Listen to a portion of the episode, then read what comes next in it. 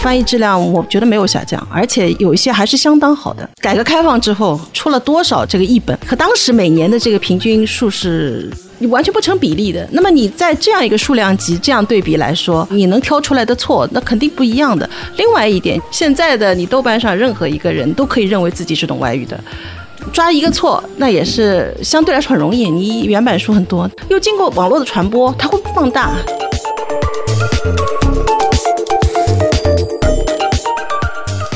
我理解的翻译腔是，可能译者他保留了原作者他那个文化背景下的一些语言习惯，这不是应该的吗？可是很多人不能接受翻译腔。他会认为翻译腔是个很做作的事情。我觉得这种不能接受本身代表了一个读者他吸收知识的时候没有弹性，他应该需要接受一些外来的一些新的表达方式的冲击。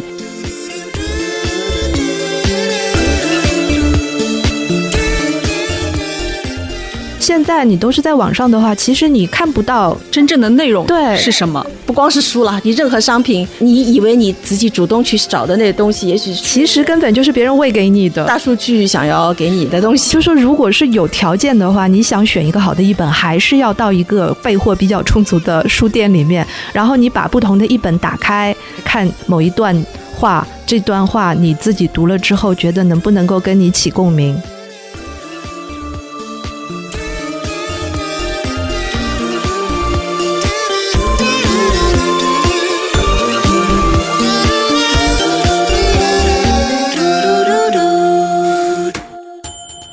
大家好，欢迎来到这一期的跳岛 FM，我是祝雨杰。我们这一期的嘉宾呢，呃，身份特别的双重，既是作家又是翻译，呃，是我们的黄玉宁老师。嗯，大家好，我是黄玉宁和于适老师。大家好，我是于适。嗯，然后跟两个老师今天就是特别开心的，想聊一聊翻译这件事情。这段时间我不知道是不是因为在路上这个是进入公版期了嘛？对，大概看到了二十多个版本，可能应该还会更多。再接下去，一个版本只要进入了公版期，那就是排山倒海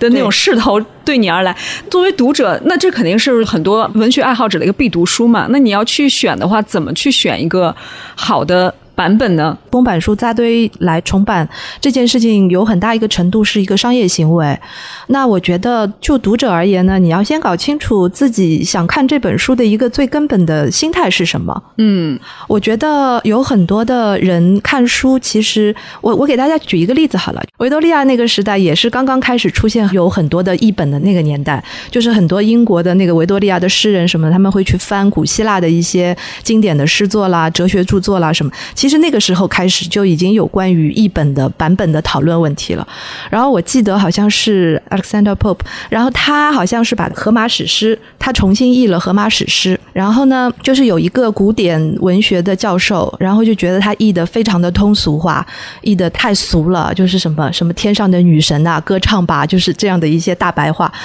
然后当时就出现了两个分歧，因为有一种倾向，维多利亚时代的古典文学家，他们就会把它翻成一个教教。柔造作的一个版本，用很多华丽的词藻，有很多歌咏式的那么一种腔调。然后像卜伯这种比较新派的，就是诗人，他们就把它翻成一个更能让大家接受的一个版本。然后我就是觉得，从那个时候开始就已经有了这种争论。所以我们现在有的这些关于版本的争论，真的不算什么。这个就是一个文学界一个司空见惯、普通存在，而且应该有的一个现象。当一个文学作品进入一个翻译过程的时候，其实它就已经被多方解。解读了，那么读者也是看到了不同的版本之后吸收的这个过程。至于这个吸收的过程，我觉得就像所有的人吃不一样的菜一样，你首先要知道你是要去研究它，还是要去了解它。你作为一个了解的基础的话，我觉得。可能对版本的这个要求并不是那么的高，嗯，但是如果你像有一些做佛经研究的，他们要研究一个心经的版本，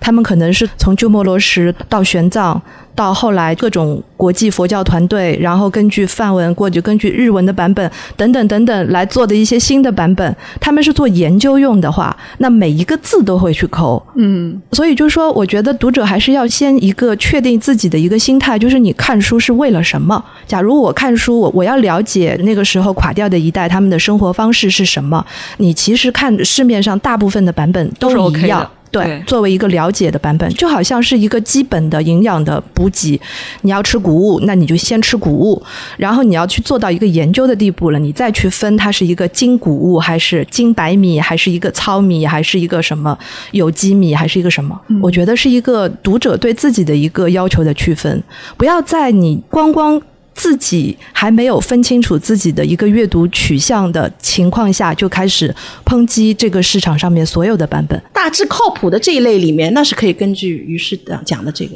我觉得我自己如果作为一个普通读者，generally 我选一本书，我肯定哪怕不是为了学术研究，就是为了阅读体验，我也希望是一个错误率比较少的。嗯，然后品质比较高的，它的封面也不要设计的太难看，我放在家里面，放在书房不丢人，或者是还能带来一点点精神上的这种享受、愉悦感。你就有一些封面设计的，就是特别现在一些公版书，它设计的是极其的夸张，然后有大量的虚头巴脑的那个宣传语，那些我就觉得自己是不能接受这就是个。人的口味问题了。也许有一些，呃，我知道你说的那些出版社，它那种比较耸动的，它也有一批忠心的读者，要不他也不会这么做，对吧？那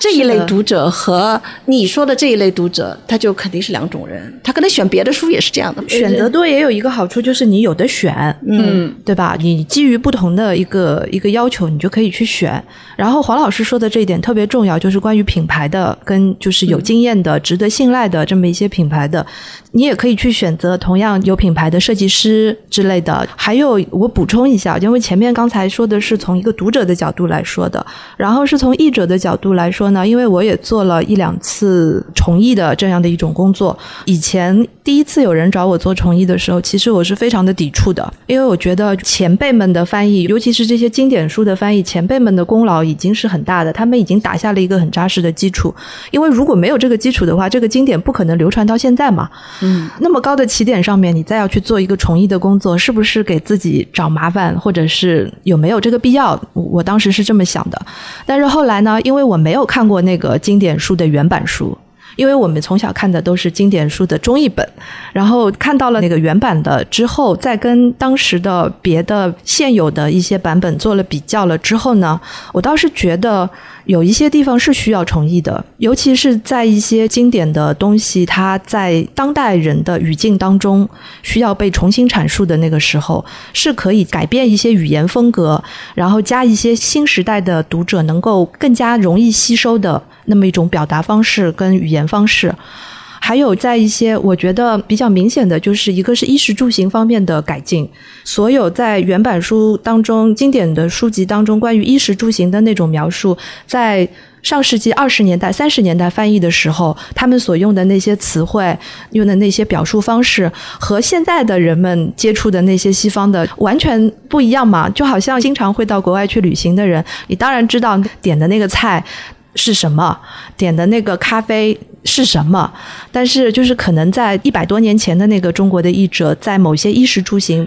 尤其是建筑啦、装饰的细节啦、衣服啦这些细节上面，可能表述的就没有那么的清楚。嗯，而且那个专属的词汇也在变化，没错，可能过去就是没有一个专门的词去是的，对去形容他们要翻译的那个那个物那品个东西，对，嗯。所以我说并存是比较重要的。同一个年代的这样一本，你可以留留一些保留性的一本，这个时时间自然会帮你做出这样的选择，因为好的东西会最终留下来。那么同一个年代的，你比方现在这个。对于衣食住行的这个说法是有价值的，留下来的、是更加能够跟现在的读者有亲和力的。但反过来，老的那些它有历史价值，就是你、你可以知道我那个时候张爱张爱玲的时代，她是怎么说这个牌子的。现在我们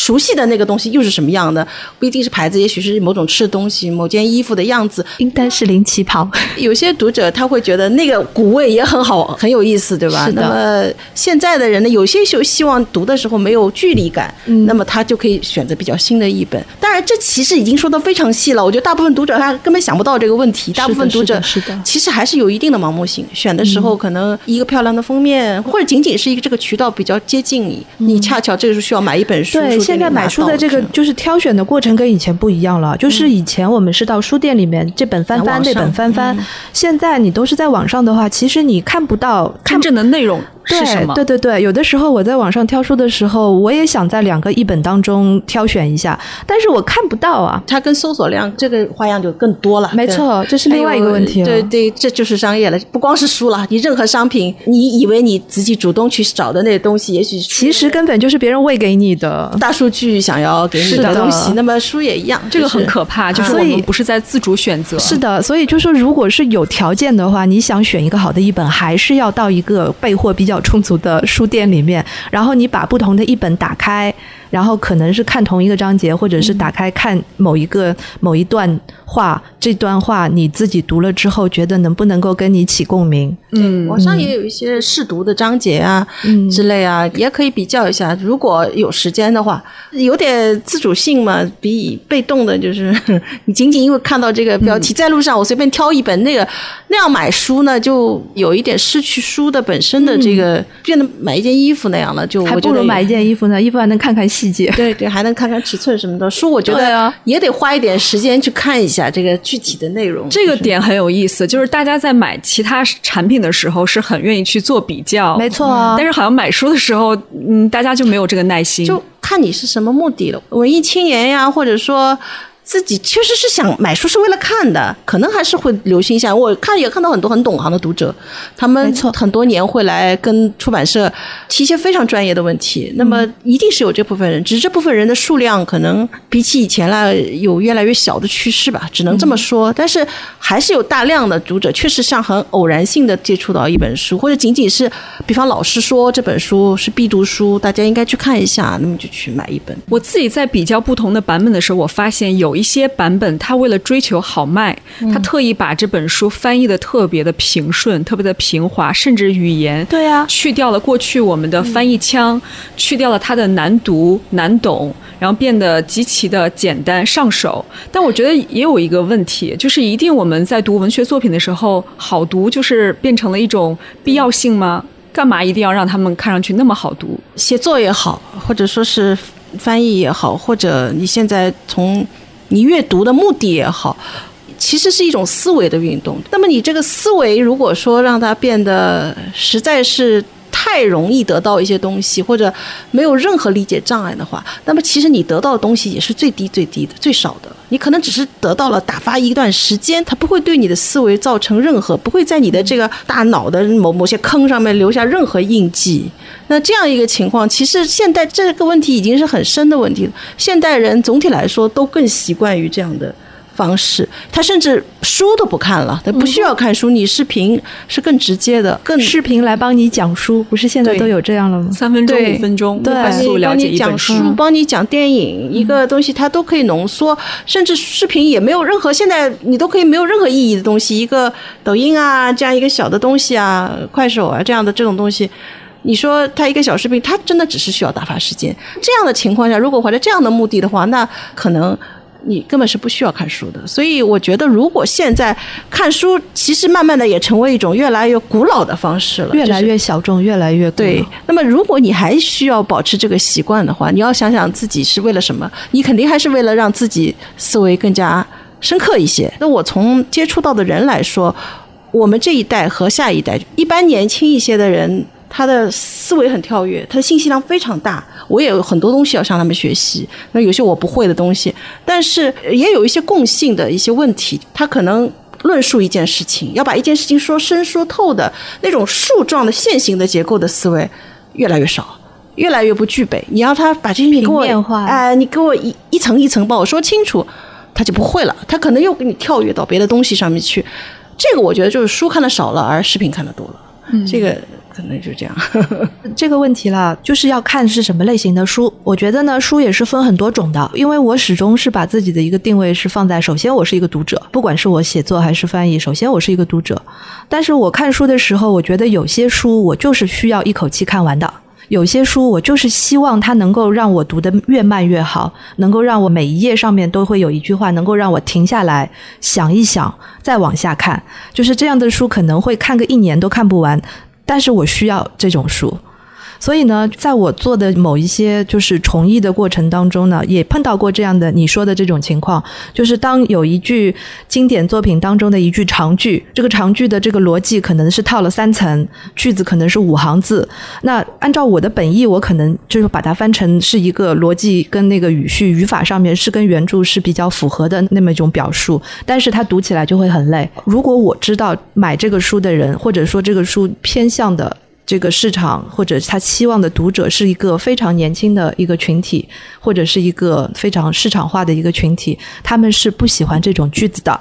那我可能会把它拆分成一些比较好读的一些分句。但是就我本意来讲，我觉得保留原来的那种那种语法结构是非常棒的。所以要看你在做什么事情，你要翻的这个书是个什么样的书。比如说，你是一个翻一个哲学书，就本来这个哲学书已经是要表达一个非常黄老师刚才说的一个纵向的、纵向的一个思想的一个逻辑过程，结果你把它翻成了一个非常平顺的一个短句的话，这个就适得其反了。嗯，所以书的种类也很多，像有一些悬念小说，因为我也翻过悬念小说，我知道悬念小说特点就是你要一口气读完的。这种时候，包括作者也都知道他所用的这个风格或者什么是要。什么样子的？所以不同的书、不同的类型、不同的阅读目的、不同的阅读时候，你希望汲取的营养，都决定了这个阅读的感受跟选择。对，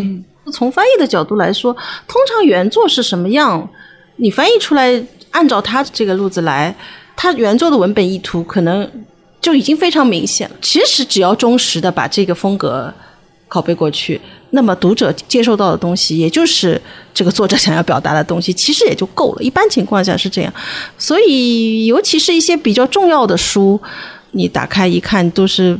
太过平顺的。我指的是那些重头的，本身它的文本意图并不是想让你这么平顺的话，你把它变成平的话，那可能是问题是比较大的。嗯，但是我现在也发现一个倾向，就是说年轻的写作者本身，他们也会考虑到自己的一个写作的一个被翻译的这么一个问题，可能也是因为有那么一点点的一个潜移默化的一个原因，所以现在的包括像你们要做的，像那个鲁尼他的那些书，对，其实都是非常通俗易懂的，就是作者本身也就会去化解了以前你们所说的译者会碰到的这些问题。作者本身也是希望，就是读者能够通顺的看我的书，但是又觉得读到了很多的内容。嗯，从某种角度来讲，这个其实是方便了译者。我们现在跟世界接轨，接轨的越来越近了。嗯，大家都是在同样一片天下面。你外面的网友是这么说话，咱们这里的其实老实说也是差不多，也都是只是只是一个转化的问题。那么，所以。译者本身不需要在这上面担负太多的，我还怎么去矫正人家？我觉得，我觉得你说的那个过于平顺的，至少有两种可能：一种就是刻意的想要把它，也许是从出版社啊，从编辑，他都希望你把它抹平。这我觉得这个就其实是非常过分了啊。那么另外一种，很有可能译者的水平不够，他有很多他理解不了，他在一些其实作者已经设置障碍的地方，他为了把它。抹过去，它最后只能就含糊处理，只能靠粗暴的简化它。啊，简化它，有的时候自己也没有看懂，干脆我就瞎猜一个。这这个很多见，这个没错。我还发现呢，很多这个豆瓣的网友或者是一些读者，他们看到翻译腔，他们也是会容易愤怒，他们会觉得啊，这句话特别的具有翻译腔。请定义什么是翻译腔？对，所以我就很想跟你们聊聊，我理解的翻译腔是可能译者他保留了这个。呃，原作者他那个文化背景下的一些语言习惯，这不是应该的吗？可是很多人不能接受翻译腔，他会认为翻译腔是个很做作的事情。我觉得这种不能接受本身代表了一个读者他的吸收知识的时候没有弹性。嗯嗯，或者说他为什么要看翻译作品？对啊，就是因为他应该需要接受一些外来的一些新的表达方式的。冲击，对吧？你同样有一些意思，虽然说差不多，嗯，呃，英文它也是这个意思，但是你如果把它变成一个很中国，一看就是中国的典故的话，那你这个陌生感就没有了。其实人家同样的意思，它是会有不同的意象来表达的，那是符合他们国家的一些文化、一些习惯。那么你通过这样一个比较原汁原味的处理，实际上你是能够知道一些异域的信息的。那否则你在上海待着，就是你干嘛还要出国？对吧？我觉得是这样。所以如果翻译腔指这种，实际上并不影响你理解，只是因为没有中国化到很彻底的，那我觉得这样的翻译腔是需要保留的。像当年鲁迅就是一个非常主张要翻译腔，而且到了一种特别硬的地步的，因为鲁迅是要把这个强调这个东西，他主要是讲日语的那个，他有他的道理在里面。虽然说有些很容易矫枉过正的那个感觉，但是我仍然觉得今天看起来他的很多想法也还是对的。你有些语言。日语，我们中文里现在有好多好多日语的词汇，嗯，那也就是通过这样的搬过来，这样搬运过来。对，这里有一个很好的问题，就是为什么有的翻译腔大家就能接受，为什么有的翻译腔大家就不接受？就是很奇怪。其实说明了，就是你接受的主体有很多的局限跟爱好或者倾向，对吧？个人的口味问题，个人口味的问题。像日文当中的很多一生玄命这种人见人爱，还有很多北欧的那些奇奇怪怪的词汇。豆瓣上有一个什么小组叫做什么？精妙的外外语词汇的那个小组，他列举的很多的那个词汇都是没有办法用中文一个词去翻译的，对应的词没有对应的词的，把那个微妙的感觉说出来。对啊，我觉得就是大家经常去看这些东西，不是很好吗？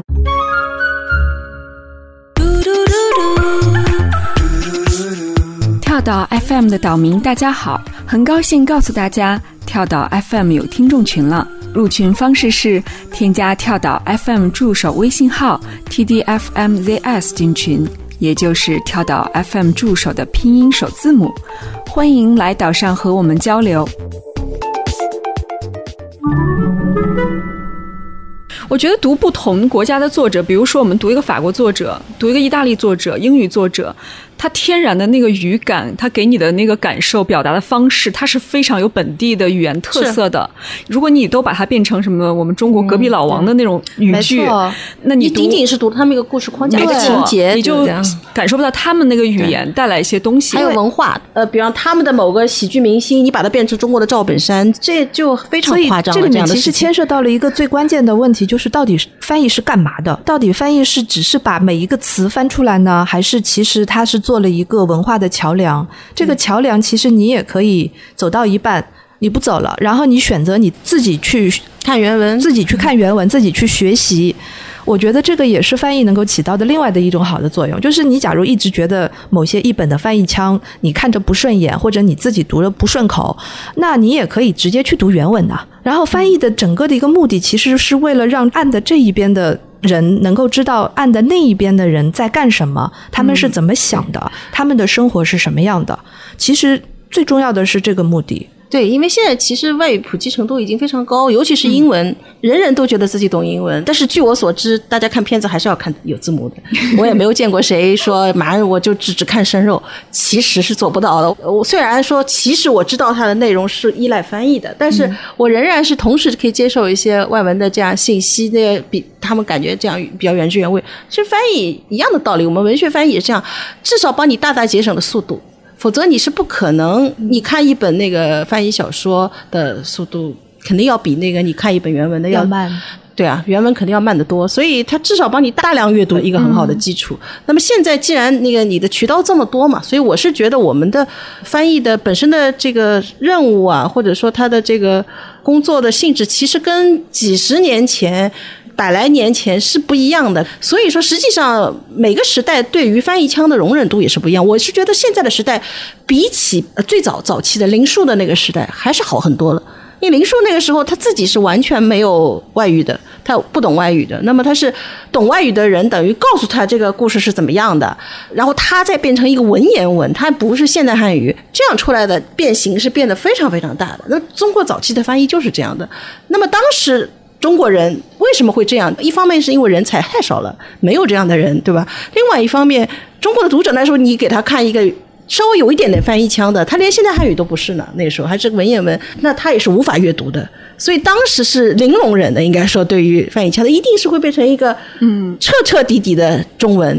那什么快肉余生树啊，什么这种样子的东西，巴黎茶花女仪式啊这样的。你说到了。现在经过时代的这个变迁，实际上有一些这个不太中国化的，可是你也能够理解的那些词汇，中国人已经可以马上再把它运，然后再传播、再普及了。所以这个时代的对翻译。腔的容忍度，应该反而是比以前要大得多的。所以我觉得没有必要太拿那个拿这个当一个标准。我感觉原作者就好比是处于河段的一个上流这么一个位置的角色，然后读者他是处于河段的下流，那么译者呢就在这个中流的部分，他起到了一个传递的一个功能，它能帮助嗯、下流的这些。读者能够更好的去理解不同文化背景的一些这种美的感受啊、文字啊，但是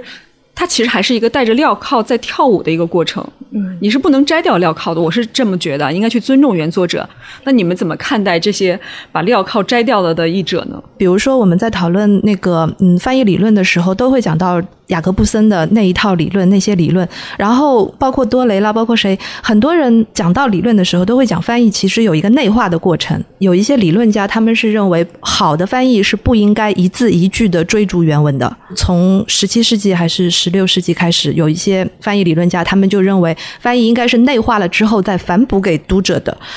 然后，如果要说到这个的话，其实我也一直想跟大家讨论这个问题，就是像比如说庞德那个时候翻中国古诗，其实他也是一个内化了之后再翻译成他心目当中的意象诗歌的那么一种方式。他可能自己本人都没有办法讲中文这个样子，他是按照注释、按照解释、按照文本研究文本，然后进行一个诗歌的翻译的。所以，其实翻译这个层面呢，可以讨论的事情非常非常的多，就是没有必要就某一个。个单独的文本来抨击某一种类型的翻译，但是这样的译者是不是内心要特别强大？比如说像我哪敢啊，那都大师的作品，不敢动刀子啊。我们是不是缺少一个新的词汇来定义这一类的作品？因为比如说像傅雷，就是他的世界美术名作二十讲。我们后来发现，这本不是傅雷的原创，是傅雷翻译了法国的这个艺术史学家博尔德的《美术史二十讲》，他是以这本书为蓝本，然后通过自己的翻译改编，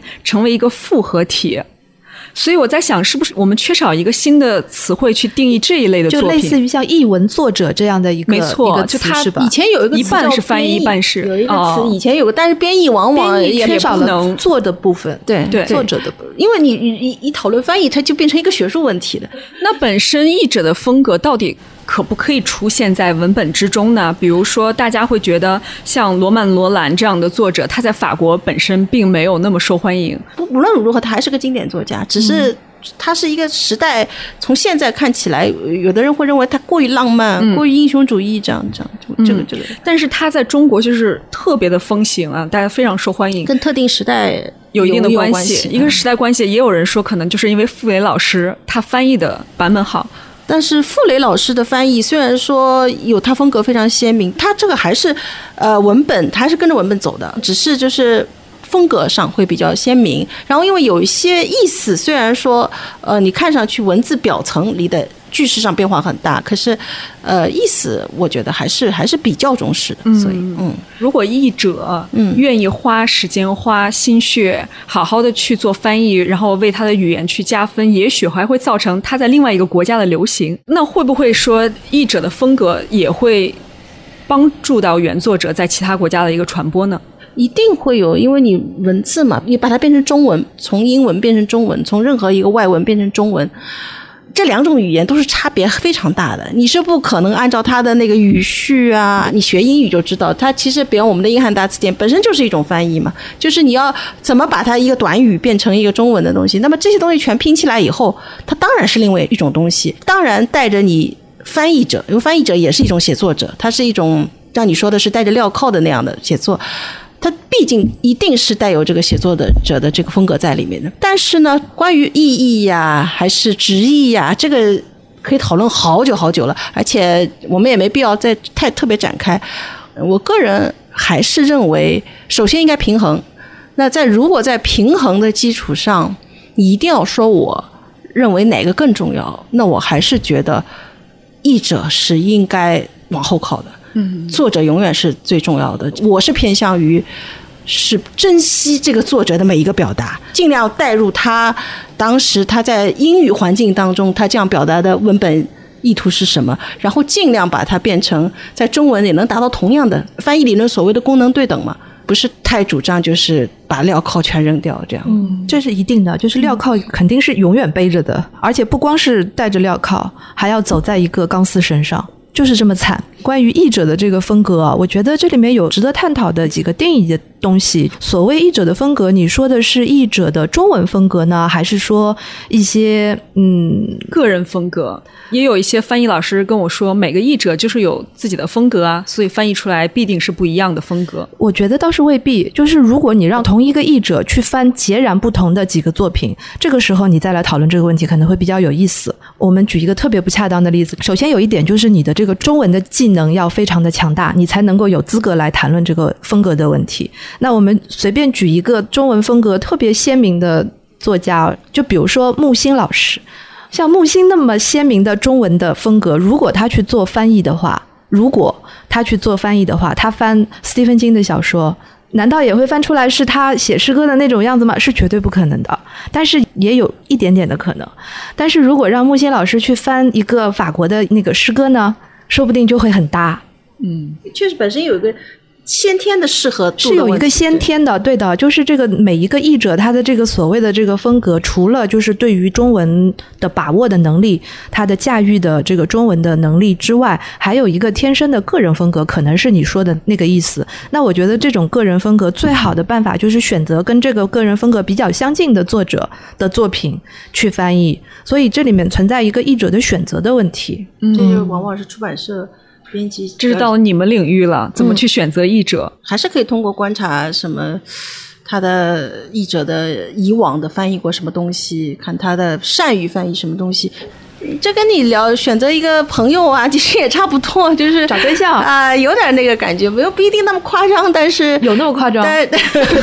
如果你真要一个好的编辑，一个他一定是比较懂行的嘛。你这行业里面什么样的译者翻过什么样的书，然后他可能有一些什么特点，而且编辑一般跟译者应该不止一个译者是有应该有个关系网的，有一个平时的这个就是朋友啊什么这样。这个你知道他的气质，知道他的他的气质适合 对法国小说，还是适合其他的？尽量不拧了。虽然说呃也有不少译者是是比较多变的，那很厉害了，是可以尝试各种风格。译者有的时候也会觉得很很闷呐，你总是翻一模一样的。是的，我翻了三本麦克尤因以后，我就不翻第四本了。我说我虽然我非常爱他，可是这个我还是想要多方面的尝试，也看看自己能力啊什么这样。所以呃，但是。这个能力范围仍然是只是有一定范围的，就有一些作品，可能我自己都无论如何产生不了共鸣的话，对，那我可能是真的不适合。而且你要翻译一个作家，你要去了解他。那我想，好的译者，你要对他有兴趣。好的作家呀，他首先是一个非常热心的读者嘛，他一定是个热情的，对书是有热爱的人。嗯，要不做这个活儿又没多少钱，多多痛苦，你说？我还想问一个特别有趣的一个问题吧，就是你们怎么看待流行语？但是这些词究竟应该使用吗？我认为是要看是什么样的文本的书那么多，有的书它就是讲一个当下的环境的故事，当下的心情的。你把它一字一句翻的特别的传统，跟英汉大词典上面写的一样，其实也没有必要。但是有一些像这种流行语，如果出现在一个语境不搭的背景下面，就完全没有必要了。嗯，所以这些都要就事论事的谈。我觉得在翻译这件事情上面，就是应该就事论事，就每。一个文本，每一个章节，每一个词语来谈。嗯嗯，那需要放一段时间吗？比如说这这些刚刚出生的词汇，那我现在使用了，可能过两年它又不再使用了，这也是个问题。你首先要考虑这个作品它本身什么时代的，在什么国家的，这个合不合适？它里面的人的角色的身份是什么样的？因为里面角色，你即便是现在这个时代，他也有一个有的人是比较上层的，是那他可能不一定能。能说不会使用我们这些 working class 的词汇 是吗？对，因为就是人物，他可能是处在一个在政府里面工作什么这样的。你说他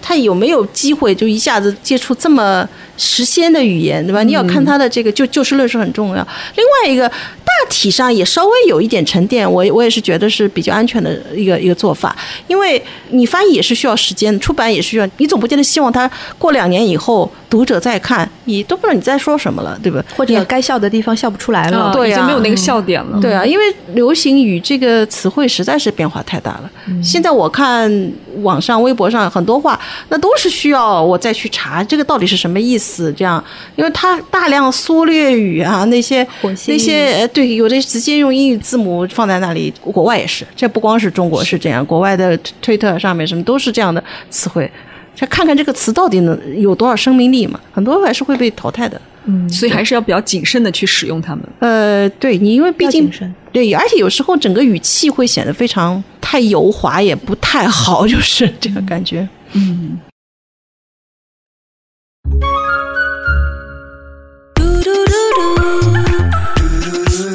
岛 FM 的岛民，大家好，很高兴告诉大家，跳岛 FM 有听众群了。入群方式是添加跳岛 FM 助手微信号 tdfmzs 进群，也就是跳岛 FM 助手的拼音首字母。欢迎来岛上和我们交流。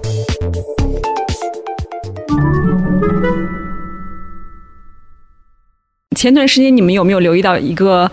新闻，就是一个大家在热议的事情，就是翻译的稿酬问题，大家都在感慨说。翻译这些年，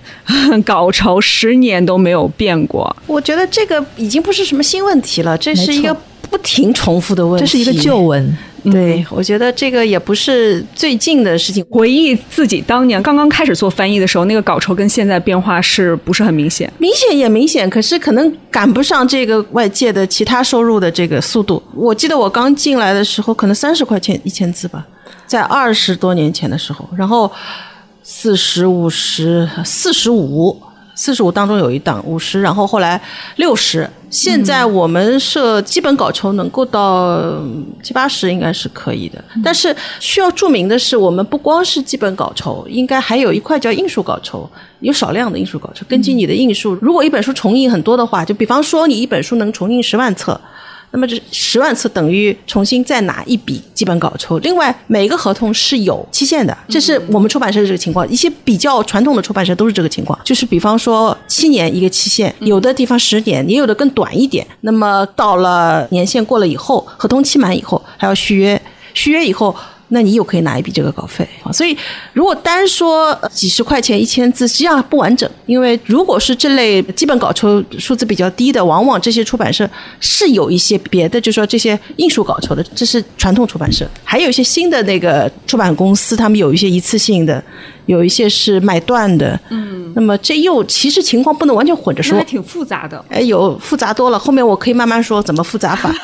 我觉得这个对我来讲完全是一个旧闻，因为我资历没有黄老师深。他说三十块钱的那个年代我没有经历到，差不多我是从六十入行。但是很有趣的是，我入行的时候，其实我接触到一些商业性质的，就是商业性质的翻译笔译，它本来起点就比文学的要高，高多了。对，所以一开始起点签字就是一百起价的，稍微有一点商业性质的，或者是私营图书的。但是说句老实话，我看到那个新闻的时候，我觉得其中有。几点，一个就像黄老师说的，首先他说的不是很完整。因为只要你入这个行，其实你就已经知道这个行业的一个市场价是一个什么样的状况。但是很多人，我觉得是在一个对法律法规比较盲从的一个情况下入行的，这个就比较讨厌。就是说，他可能跟你的一个预期值会不一样。比如说，我有一个译者的朋友，他前几年其实是打了一场很漫长的官司，牵涉到了一个译者版权这个概念，这个版权期是多少？然后当这个版权出现转移的时候，那就发生了一个纠纷，就是这个知识产权的这个部分。我觉得很多译者并没有提高警惕。那篇文章开始就是广泛传播的那个时候，其实我心里面的内心独白是：为什么没有人写一个关于版权期的和知识产权转移的这么一个文章呢？我听了你俩的这样一个解释，我现在都起鸡皮疙瘩。我也从来没有想过这个问题。对啊，比较无序吧。现在如果说入行真的在做文学翻译的。同学，一方面我是暂时是希望大家不要就是专职做这个文学翻译的，因为 其实有很多路，对吧？我们这里很多的文学翻译实际上都是兼职的，那于是也写作，然后有很多写作更不赚钱，就像接一些商业翻译，对吧？商业翻译的那个价码完全不同的，还有一些呢高校的教师等等，就所以说，首先是最好不要专职，他就不是给一个专职的人做的。第二点就是，如果说是跟比较传统的出版社合作，看上去你是会看到一个非常惨的数字啊，就七八十这样的，但是相对来说规范程度应该还是会更好一点。如果你是跟一些比较不那么传统的出版社合作，那么你自己要有这个法律意识，对对对去看一下合同，看是明显这种没有版权期的。合同期权利无限这样扩大的话，那我觉得要小心一些。对，我想起了自己做的第一本书的翻译，税后大概是收到了四千多块钱。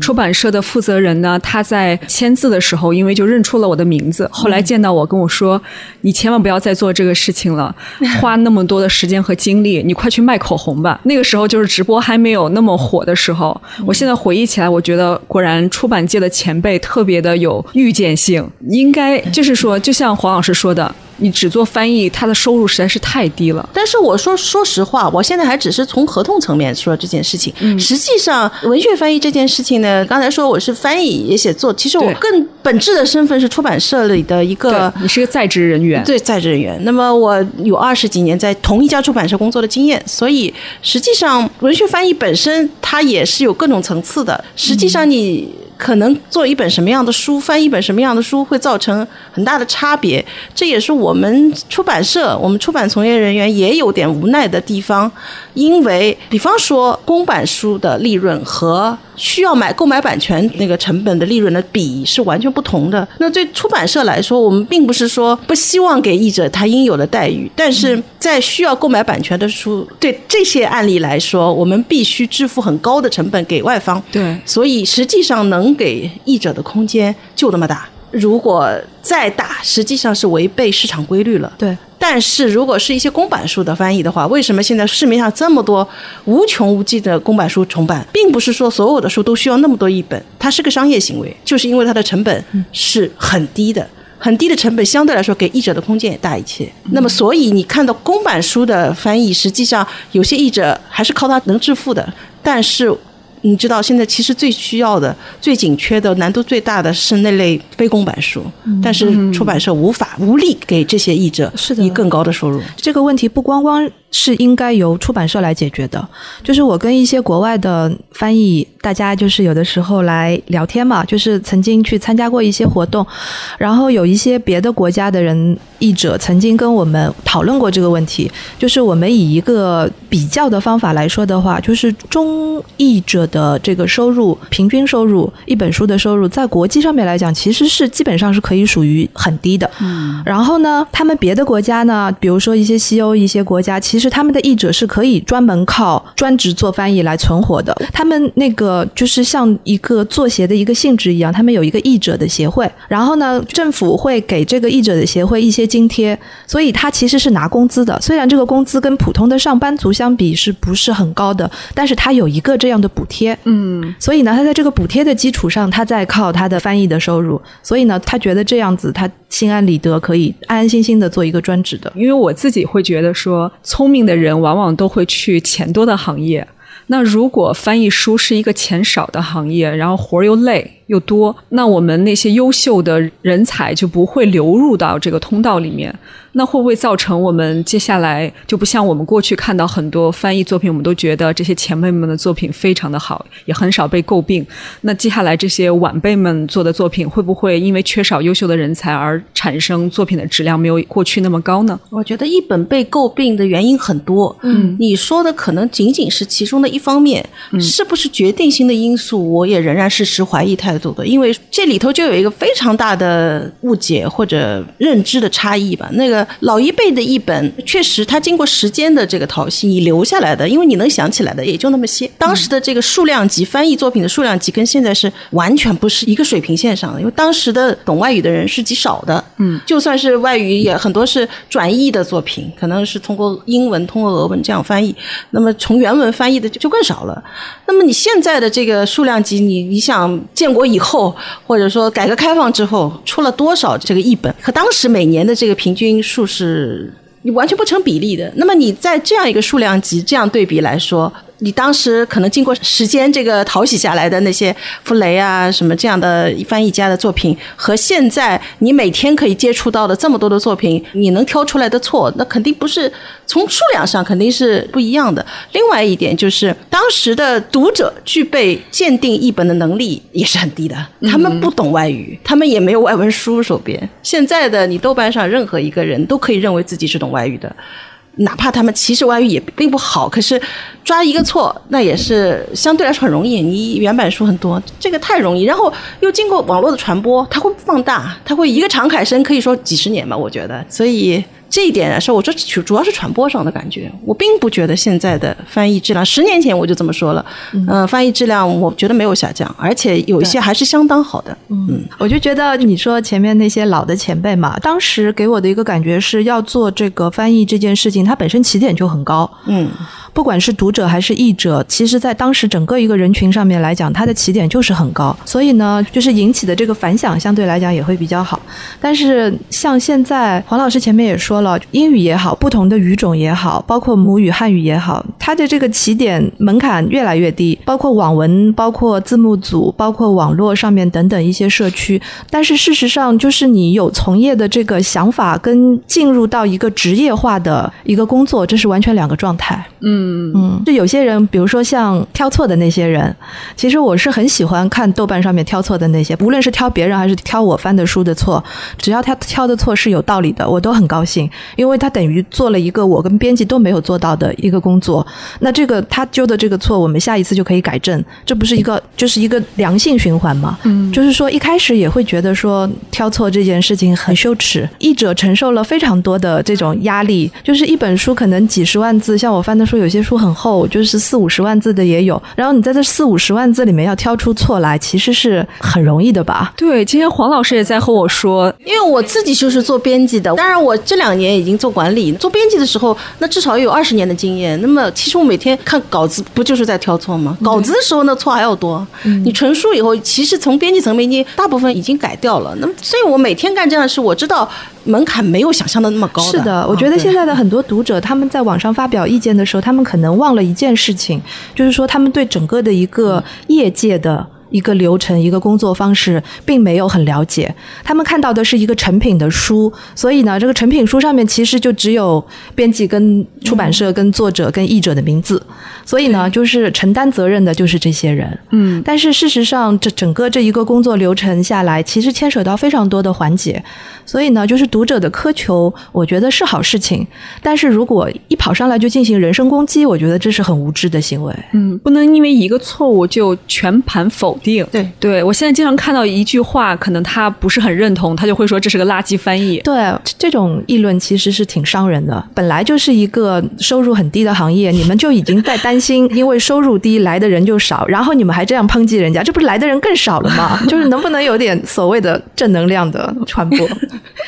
在网络上有很多言论，它会被放大嘛？你看着你会觉得可能有两个可笑的错误放在那里，就会显得特别严重。对，对，可能有人跟那么。好多人跟了以后，你会觉得不得了。现在这个是已经是一塌糊涂了，什么？实际上，很多老的译本文词非常漂亮，可是其中存在着很多很多的硬伤，实际上是是有的。只是那么多年，其实译本也换了很多嘛。其实除了一些老的译本，后来因为同一个中国这个特别严重，同一本名著一百个译本一点也不奇怪的，剃掉了很多。抄来抄去的之外，也有些是认真的重译本。那么这些重译本里面，其实已经站在前人的基础上做了很多改进了。有一些是把一些非常明显的错误都改掉了，还有一些是语言习惯跟着现在走了。所以我觉得重译本肯定也是有一些价值的啦。但是是不是需要这么多呢？是另外一个问题。既然翻译又苦又不赚钱。我觉得他至少还有一些好处吧，比如说，因为两位老师自己本身都是创作者，他们是不是能对你们的创作产生一些比较有益的一些影响？肯定是有好处的，但是呢，要有一个非常自律的行为。就是说，我觉得翻译这件事情，虽然它就像你说的，但是一开始决定去做翻译的这些人，一定都不会是单纯为了赚钱去的。那有些人可能他的出发点是为了看更多的书，有些人的出发点是他很向往译者的这样的一个职业的身份，还有一些人。可能是想补充一下自己的，就是锻炼一下、强化一下自己的一个外语水平，因为你不用就就荒废了嘛。那我觉得我一开始去做翻译的时候，就是这些因素都有。这些内心的想法都有，但是事实上，就写作而言，真正帮到我的，我觉得是两个方面吧。一个方面是关于文字，因为以前我写作的时候，相对来讲，你可以说个人风格比较强，但是说的难听点，就是没什么规矩，是一个不讲规矩的，就是很野的那种写法。然后做翻译这件事情，是好好的帮我调教了一下对于文字的讲究，这个是我。自己感受得到的。当我自己回头去看我二十岁的时候写的文字，跟我四十岁的时候写的文字，它在一个文本的完整度上面，还有就是考虑到别人的接受度的这种层面上面，它是有一个明显的进步的。那我认为这部分是应该归功于做了二十多本这样的翻译，因为大家可能会认为说翻译这种事情是一个凭兴趣爱好来做，但事实上根本不是，它是一个高强度的，然后需要投入非常大精力的一个职业业化的专业的。行为，这它是一个工作，他每天就会在调教你，在调教你。所以呢，就是在文字方面修这个文字，我得意非浅。然后另外一个方面呢，就是翻了那么多的书，让我会好好的、更加的严肃的去思考写作的意义在哪里。因为你你做翻译的话，你会更加看到更加多好的作品，比你自己本来要去看就是。概率更多，而且看得更细。你要翻译一本书的话，你可能从头到尾这本书要看个两三遍都有可能，两三遍起码的。我是说，那就是有的时候你就会想，这个作者为什么会这么写？他的这个结构，他的这个人物设定，他用的这个词。等等等等，就是从篇幅的结构到一个情节，到内文的思想性，到某一个词汇，就这些你都会去想。那这些反映在自己的写作上面，肯定是有帮助的。你会考虑去写一个更加有意义的文本吧？嗯，它肯定是有极大的影响，有好处，它也有一些障碍。就是因为我的轨迹还不大一样，我。呃，虽然写作和翻译也是基本上是同时的，但是以前写作是非虚构嘛，还是比较以书评啊或者文学评论啊，或者是一些散文类的这样的东西比较多。那么到了写小说，其实就近前两年的事情，好处已经其实跟于是的差不多。这个东西一定是对我，包括不光是文字层面，还有一些。思想方式就是思维方式，一种国外的一些文学观念的这种这种影响都有。坏处就在于它会让我更难下这个决心写，因为觉得就你写好作品太多，作品太多，翻译的都是文学大师，对吧？那么会让自己对自己的文字、自己虚构的东西产生一种没有价值的感觉。你会觉得有必要为这个世界再生产一个。也许这故事太阳底下无心事，永远是在自我拷问更加。所以有的时候，我觉得就是写作也需要有一点无知无畏的勇气。其实是有点道理的，而且年纪越大，可能也越难越难有这个数字成名的那些作家们，可能都没有读过很多大师的作品，但是他他没有那么多框框。做译者会给自己加很多的框框。还有就是，我开始写小说之后，也会给读者造成一种。刻板印象，他们会对我的作品在没看之前就有这样那样的成见或者是期待，就是说，他认为一个翻译麦克尤恩作品的翻译，他写的应该像麦克尤恩一样，应该是怎么样怎么样的。有的人是这么想的，有的人认为你这样的一定是有翻译腔很重的，你的东西是没有那个。然后如果你写了一些比较。有现实感的东西，他们就会觉得怎么看怎么不顺眼。也有的说，你难道不应该写是更加高雅一些的东西？我其实老实说，我觉得他们好比一个演员演了一个角色，然后观众不能接受他演其他的角色，或不能接受真实生活中的你。你你比那种一张一张白纸的那种写作者就不太一样，他会对你的期待也好，或者对你的成见也好。我是真的发表作品以后，我开始感觉到，因为。好多人他们的想法也都是完全不同的，又是截然相反的。可是他都受到一点我这个身份的影响，也是一个有很有趣的事情。嗯，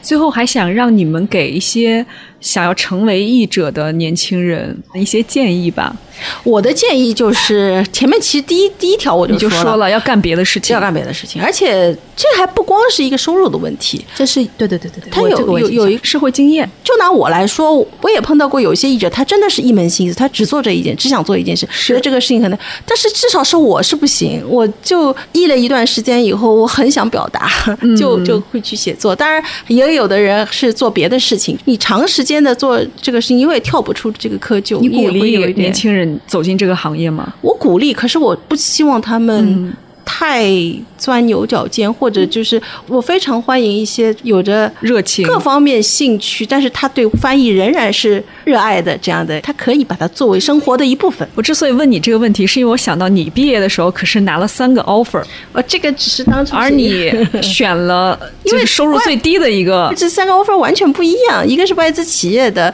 呃，这种白领，另外一个是电视台的编导，那么第三个是做编辑，对出版社编辑，嗯，而且是其中收入最低的，相对来说也没什么光环的。电视台还是一个对当时挺吸引人的，当时不是现在哈。对，我之所以选这个，就是因为还是回到最初吧，就是自己小时候就是爱爱看书，喜欢写作。后来我发现我这个选择也是对的，因为我所有的生活、我的工作，我都可以围绕这个写字，在一个文字上面来做文章，只是不同的写法。编辑是一种写法，翻译是一种写法，纯粹创作又是另一种写法。当他们三者互相补充，生活是比较平衡、正常，也是比较充实的。嗯，而且互相之间它还能促进，我觉得这是个挺好的一个生活方式。反过来，我如果当时是选择另外一条路，我觉得不可能像我现在过得那么充实。所以我非常欢迎这个年轻的译者，但是我确实希望你要好好生活，你把它作为是工作生活的一部分，而不是全部。嗯，我觉得入行要谨慎，你要意识到入这个行可能会有的一些困难，但是最重要的是你要有一个自我认知，就是你为什么要来做这件事，然后你自己的自律能力到底有多强，你承受压力的能力有多强，然后入行要谨慎，但是入了之后就不要怨。我觉得很多的人入一行怨一行，这个是还不如不入这一行。可以在了解的基础上，对，不要是你在盲目，就是在充分的认识的基础上，你入了这行，你就你就不要怨了，怨这个事情太累，或者是怨这个事情太穷。我觉得你可以在入行之前就给自己打好很多的准备，就像华老师刚才说的，不光是生活跟事业，还有人格等等，你做一个健全的打算。然后看看自己能不能执行。讲到底，好的译者，我觉得都是执行力很强的、自律很强的一些人。嗯，就是关键就是在于这一点。出活儿。所以就说，如果有很多的译者，他他选择把这个事情作为兼职，那这个无可厚非，这个很正常，很可以理解。但是如果你做了兼职了之后，你无法自律了，你无法控制这个两份工作甚至三份工作的这个节奏了，那我觉得你也要想一想，你给别人造成了多大的困扰，因为这整个是一个职业化的工作，而不是一个个人的爱好的行为。嗯，你们两个可以分享一下最近在读的一本书吗？或者是推荐一本你们认为这个翻译非常好的一个译本？我想推荐玛丽莲·罗宾逊的《管家》这本书的译者是张云，他也翻译了二十多本文学小说，可以说是很资深的一个很勤奋的一个年轻的译者。我推荐这本书的一个原因是，它非常的美，这本书写的词句非常的诗意，但恰恰又是最难翻译的那一类小说。所以很多读者在阅读的时候，会明显的感觉到英文写作跟中文写作在本质上的一些不同，尤其是在诗意表达的这方面。翻译这样的小说其实是很难的，所以我推荐这本呢，是希望更多的读者能够在好好的品味的时候，理解翻译这件事情的重要之处。举贤不避亲是我们社的厄普代克短篇小说。厄普代克是个代表人物，他可以是百科全书式的人物，所以他的短篇小说他有一个非常好的技术的素养，所以非常值得对写作有兴趣的人来说读读他的东西，还是很有帮助。好的，谢谢两位老师，也谢谢大家收听本期节目。谢谢大家，再见。谢谢大家，再见。